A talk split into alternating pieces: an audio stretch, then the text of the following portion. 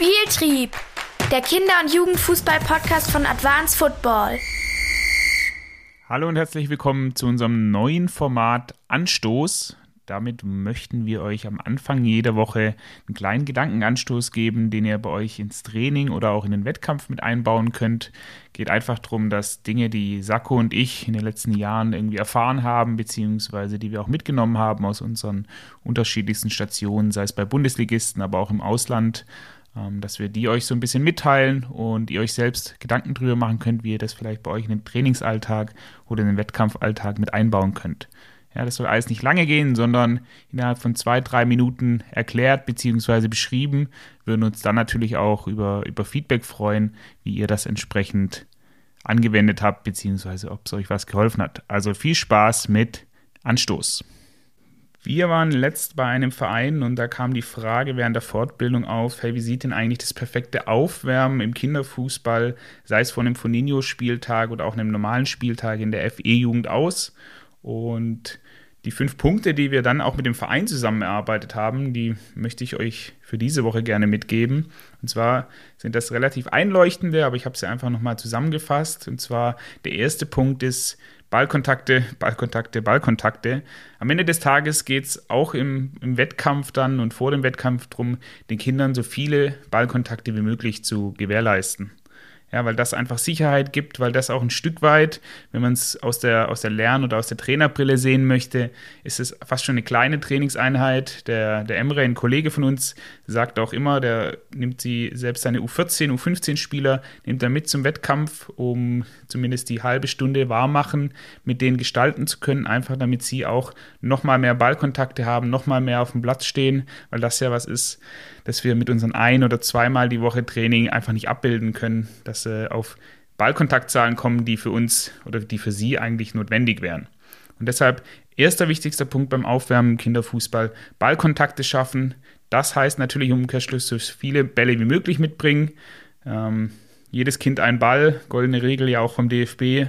Äh, wenn man es umsetzen kann, dann definitiv den ganzen Ballsack mitnehmen und nicht klassischerweise mit zwei Bällen 20 Kinder aufwärmen. Das äh, führt zu Frust und macht keinem auf dem Platz dann tatsächlich Spaß. Der zweite Punkt beim Aufwärmen Kinderfußball ist die vielseitige Bewegung. Ja, nicht das klassische, wie man es im Erwachsenenfußball oder bei der Bundesliga sieht, aufwärmen mit äh, Hacken ho hinten hoch, Kniehebelauf, seitlich Stephüpfer. Kann man alles machen, würde ich aber immer in einem, in einem spielerischen Kontext machen. Also nicht so starr in zwei Reihen bis zum Hütchen wieder umdrehen, sondern das kann auch mit freier Bewegung sein, auch mit Ball am Fuß. Ja, dann sind wir wieder beim Punkt Ballkontakte. Ähm, das können aber ganz unterschiedliche Bewegungen sein. Das kann Purzelbaum sein, das kann Radschlagen sein, das kann Rückwärtslaufen sein, das können verschiedene Sprünge sein.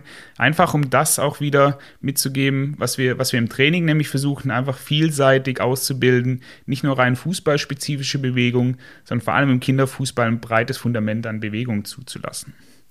Der dritte Punkt beim Aufwärmen im Kinderfußball ist es ins Schwitzen kommen. Ja, oftmals ein Punkt, der von Trainern angebracht wird. Ja, irgendwie, wir sind nicht richtig ins Spiel gekommen. Ähm, das liegt einfach daran, dass auf einer physiologischen Ebene die Kinder noch nicht, nicht heiß genug sind, um es mal zu, zu vereinfachen. Ja, also einen Kaltstart haben, dann die ersten fünf Minuten so ein bisschen brauchen, bis sie auf Touren kommen.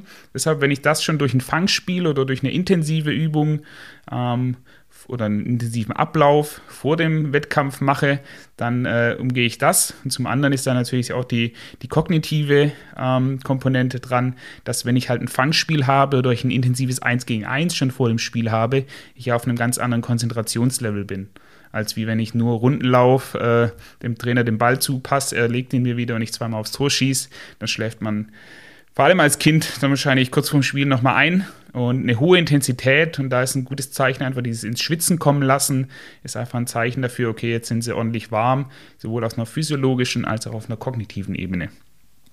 Der vierte Punkt ist das Austoben lassen. Ja, so ein Wettkampf ist immer eine, eine Extremsituation für Kinder.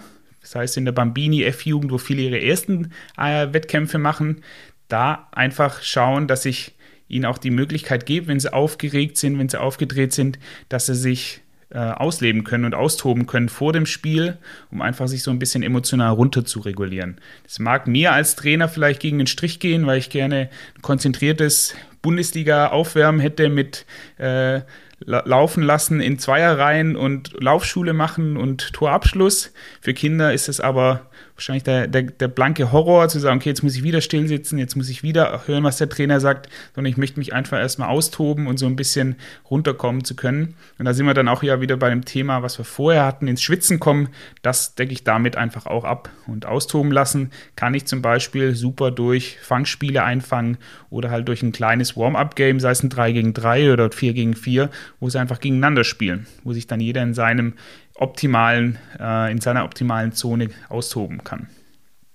Und das fünfte, was wir erarbeitet hatten als Aufwärmen im Kinderfußball, ist eine, eine Routine einzuführen. Ja, gewisse Abläufe. Es geht nicht darum, dass jedes Mal die gleichen Übungen gemacht werden, sondern dass die Kinder wissen, okay, wir gehen gemeinsam auf den Platz, wenn das Teil meiner Routine sein sollte.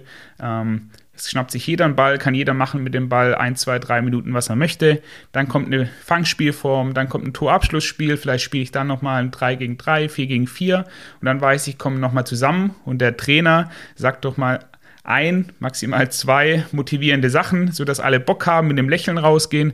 Und dann habe ich immer wieder den gleichen Ablauf jedes Wochenende bzw. jeden Spieltag. Und diese Routine hilft einfach nicht nur uns Erwachsenen im Alltag, sondern auch Kindern.